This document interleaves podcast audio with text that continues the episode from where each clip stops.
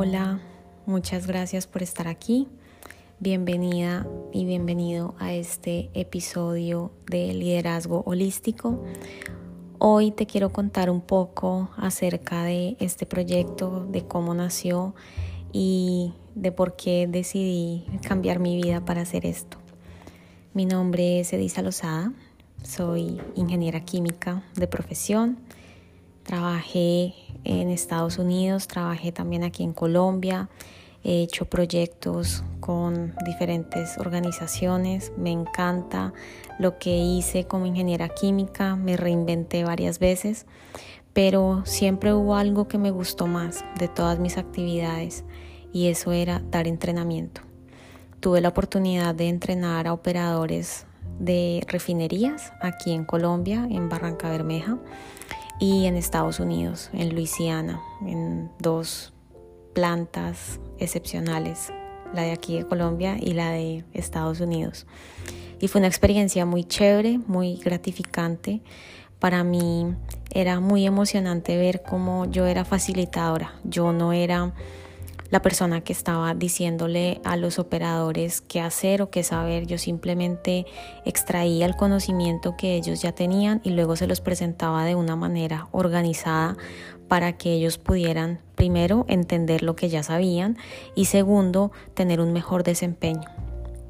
Esto era increíble, era súper chévere, hasta que me dio por reinventarme varias veces, entonces trabajé en el sector financiero, trabajé en dos corporaciones y bueno, en todas aprendí, debo ser muy agradecida, pero no sé, de repente me entró la idea. y cuando una idea me entra, ya, hay que hacerla. Pero esto no fue de repente, mis procesos toman tiempo. Y todo esto ocurrió mientras yo estaba estudiando la maestría en gerencia estratégica que hice en la Universidad de La Sabana y por la cual estoy muy agradecida y muy honrada. Mi tema de tesis era el liderazgo femenino efectivo. Es un tema que siempre me ha apasionado. Yo soy abogadísima de los derechos de la mujer, aunque cuestiono algunas cosas, como cualquier otra persona. No estoy 100% en una línea, no me gusta em, tomar partido extremo. Sin embargo, soy abogada del empoderamiento femenino, es decir, de que las mujeres puedan tomar sus decisiones propias, que sean autónomas. Y con base en esa premisa empecé mi investigación. Inicialmente yo quería tener un negocio de coaching para mujeres porque también soy coach de vida pero el universo no lo quiso así y mi directora de tesis tampoco. Entonces empecé a hacer un proyecto que era una revisión sistemática de literatura. Una cosa re loca, no me quiero extender explicando, pero básicamente era buscar información de lo que ya se había publicado científicamente, agrupar esa información, organizarla y sacar conclusiones como un compendio de conocimiento nuevo. Es como un gran estado del arte. Me apasionaba el tema del liderazgo femenino, pero tal vez no me apasionaba tanto lo que estaba haciendo de investigación. Sin embargo, aquí debo decir que no siempre lo que no nos apasiona es algo inútil para nosotros, al contrario, creo que en todas las experiencias hay muchísimo conocimiento.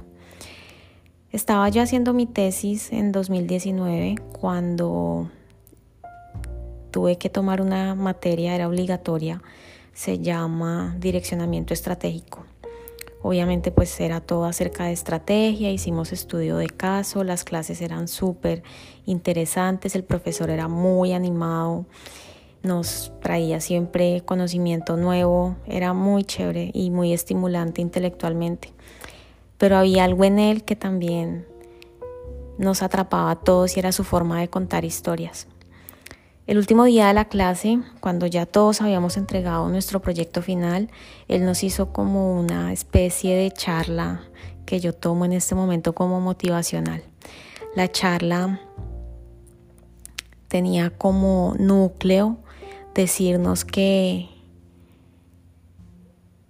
que la estrategia no es solamente para las empresas, la estrategia también es para la vida. y yo nunca lo había visto así. Llevaba ya un año y medio estudiando estrategia y nunca pensé en unir esos puntos, ¿no? Lo que dice la academia con lo que yo estoy haciendo en mi vida. Y esa charla a mí me transformó. Pero insisto, mis transformaciones toman tiempo y son paso a paso. Llegué a mi casa esa noche, me senté frente al computador y dije, oh Dios, no sé qué estoy haciendo. Llevo perdida un buen tiempo. Se me revolvieron las cosas. Estoy haciendo una maestría, tengo un trabajo estable, pero yo siento en mí un llamado a hacer algo más, pero no sabía qué. Entonces busqué un blog en Google y encontré unas preguntas muy interesantes acerca de cómo encontrar el propósito. me sentía como una persona que pensé que nunca me iba a sentir. Y eso es bonito porque a veces cuando tenemos todas las respuestas nos cambian todas las preguntas. Entonces, bueno, empecé a hacerme las preguntas, empecé a escribirlas, las dejé registradas en el computador y luego de contestar las preguntas, mi cabeza ingenieril dijo, tengo que organizar toda esta información en una matriz. Y empecé a hacer una matriz para escribir en qué era buena, en qué era excelente, qué sabía hacer, qué quería hacer, qué me apasionaba, qué me gustaba y qué de eso era monetizable y qué de eso no sabía hacer todavía. Entonces me di cuenta que quería hacer una formación como profesora de yoga, me di cuenta que quería empoderar a las mujeres, me di cuenta que em, quería también compartir mis experiencias de vida. Bueno, me di cuenta de un montón de cosas y dejé ese archivo guardadito y seguí con mi vida como si nada hubiera pasado, porque también es muy frustrante uno ir a trabajar con ese pensamiento de que estoy haciendo lo que no quiero, estoy haciendo lo que no quiero. Sin embargo, aunque no era consciente, inconscientemente sí lo estaba pensando. Pero también inconscientemente estoy segura de que estaba buscando la oportunidad para salir de ahí.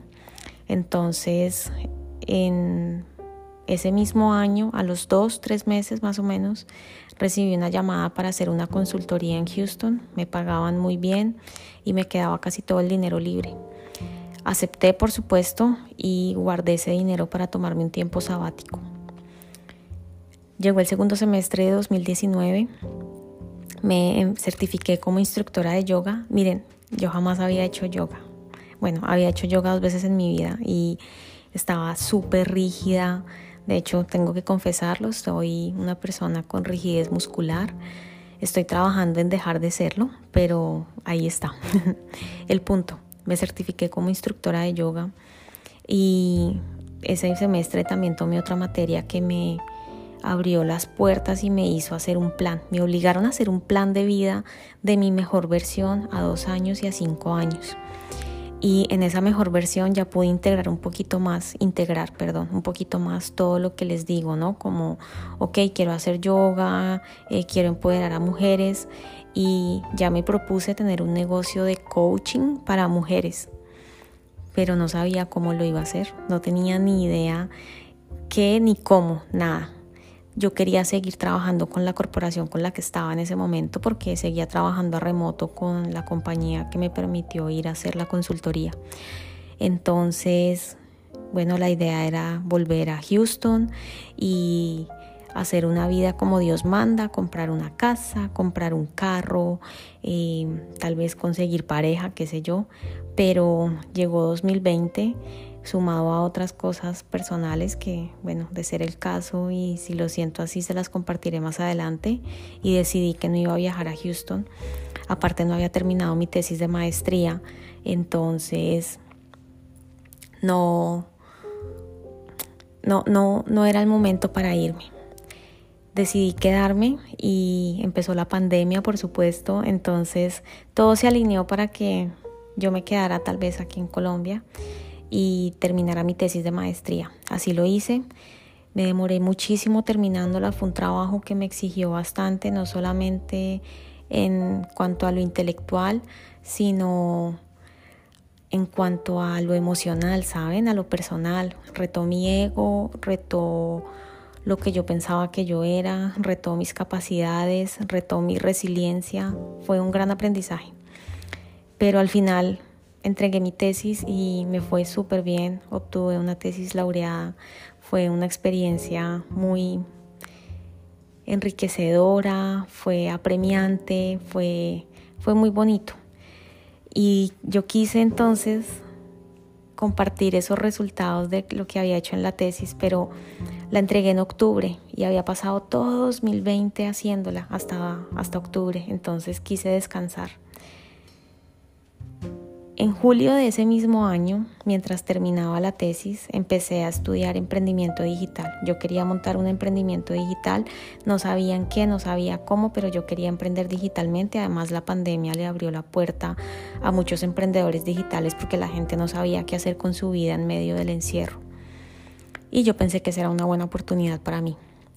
Empecé a estudiar, empecé a aprender todo acerca de cómo crear una página web, cómo tener un blog, cómo tener fotos bonitas, cómo posicionarse en redes sociales, cómo crear contenido, cómo hacer anuncios y publicidad paga. Empecé a estudiar de repente marketing digital, empecé a darme cuenta que habían otras profesiones de las que yo no conocía nada. Bueno, fue como estudiar otra carrera mientras terminaba la tesis, entonces se me revolvieron las cosas, tuve que en algún momento que dejar la escuela de emprendimiento a un lado y dedicarme a la tesis para poderla terminar y cuando terminé la tesis no quería saber nada de ella, entonces retomé la escuela y bueno, se me revolvieron un poco las cosas en la cabeza también por mi cansancio físico y mi hastío.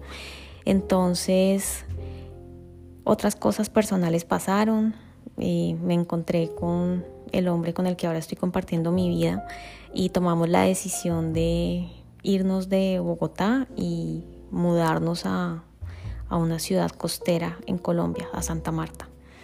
Así lo hicimos y llegamos aquí en enero de 2021, desde donde les hablo. Y como yo estaba tan hastiada con el tema de la tesis, quise hacer un proyecto de emprendimiento digital de yoga. Ya tenía bastantes seguidores en yoga. Tengo un podcast de yoga, se llama Yoga para no yogis. Le ha ido muy bien a ese podcast. Y bueno, apliqué todas las fórmulas que me habían dicho en la escuela de emprendimiento para darme cuenta que no quería. no quería, definitivamente yo no quería hacer yoga por una pantalla. A mí me gusta dar clases de yoga si yo puedo estar con el estudiante o la estudiante al frente pero vía virtual me costó mucho trabajo y energéticamente no me sentía bien, me sentía muy cansada, me sentía aburrida, me sentía hastiada y cuando yo me siento hastiada, algo no está bien. Entonces, eso fue en abril de este año, abril de 2021 estaba muy hastiada, otra vez sentí que estaba perdida, se me había olvidado todo lo que les estoy contando que había hecho en 2019, en 2020, bueno, se me había olvidado todo. Entonces me tomé unos días de vacaciones, me fui a la playa, estuve en un lugar mágico que se llama Parque Tayrona. Y ahí decidí que iba a hacer liderazgo holístico, decidí que quería unir todos mis puntos, decidí que estaba aquí en esta tierra con el propósito de traer este mensaje no solamente de empoderamiento, sino también un mensaje de corporalidad, de emocionalidad, de espiritualidad y por supuesto de todo lo que concierne al liderazgo efectivo, de lo que son los resultados duros, los resultados económicos y los resultados blandos, esos resultados que son em, relacionados a las habilidades blandas que son satisfacción de los empleados, compromiso, satisfacción con el trabajo. Esos son resultados blandos y están también los resultados duros. Entonces, esa es la parte que voy a abordar en la intelectualidad y algunas otras cositas por ahí. Pero todo eso es el reflejo de mi experiencia, de mi experiencia, de mi experiencia, es el reflejo de mi de mis estudios, de todo lo que he hecho. Y eso es lo que quiero compartir. Quiero compartir no solamente lo que he aprendido en la academia, sino también cómo lo he vivido y quiero sobre todo facilitar el aprendizaje y el entendimiento de lo que pasa en la vida de una líder. Quiero que podamos tomar decisiones de forma autónoma. Si tú que me estás escuchando en este momento eres mujer y estás dudosa de si quieres seguir una vida de gerencia, quieres no sabes si, si quieres de verdad ser CEO de una corporación o si más bien te quieres dedicar, como me dice una amiga, a sembrar papas en una finca, quédate aquí en este podcast porque lo vamos a averiguar y mi propósito más que nada es que tú encuentres el tuyo, que tú encuentres si realmente lo que quieres hacer es ser una líder o si lo que quieres ser es em, una persona que está cuidando de su casa y sembrando papas, no importa, el feminismo también es eso. Y el empoderamiento femenino es eso, es que tú puedas tomar tus decisiones sin que nadie las esté influenciando. Y eso lo vamos a aprender aquí. Esto es liderazgo holístico, hacemos cursos, talleres, programas para personas y para corporaciones, así que si estás interesada o interesado en saber más, en saber más, en saber más, no dudes en visitar mi página web liderazgolístico.com y me puedes seguir en redes. Voy a, a, dejar mis redes aquí y todos los links de, de mi página para que me puedas seguir. Así que ese es el mensaje de hoy. De fondo el mensaje es ten paciencia, las cosas toman tiempo, pero llegan. Y cuando llegan, aprovechalas. Un abrazo y muchas gracias por escucharme hasta ahora. Recuerda, este es tu podcast de liderazgo holístico y soy Edisa Lozada. Que tengas un lindo día.